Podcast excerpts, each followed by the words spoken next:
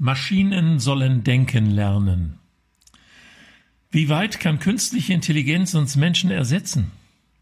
Man könnte den Eindruck gewinnen, es werde kaum noch nach etwas anderem geforscht als zu den Möglichkeiten, dass Maschinen uns intellektuell überholen, uns das Denken abnehmen, das Urteilen und dazu in die Lage versetzt werden, sich eigene Gedanken zu machen und Meinungen zu bilden. Sie sollen uns voraus sein, weil ihre Entscheidungen nicht auf Emotionen wie bei uns, sondern auf Logik basieren.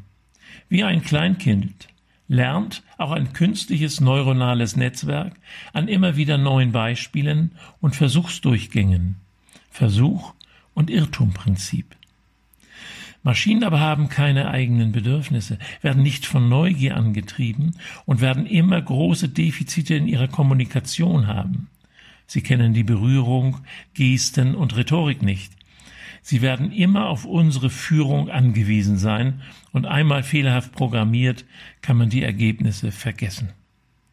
Dennoch wird die künstliche Intelligenz unser Arbeitsleben weiter maßgeblich verändern, das zwischenmenschliche Leben erheblich beeinflussen. Sie wird vieles für uns erleichtern, auch bei der Diagnose und Behandlung von Krankheiten Großes leisten.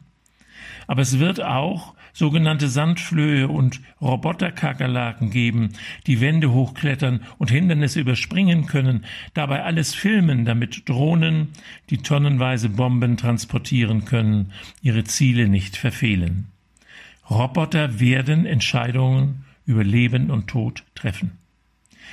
Darum gilt auch für die künstliche Intelligenz. Alles ist nur zu befürworten, solange es den Menschen dient. Innovationen sind kein Selbstzweck.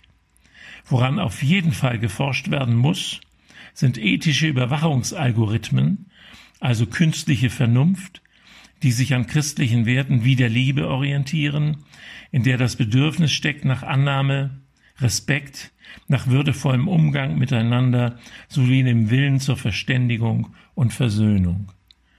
Ich wünsche Ihnen einen glücklichen Tag, aber bleiben Sie achtsam.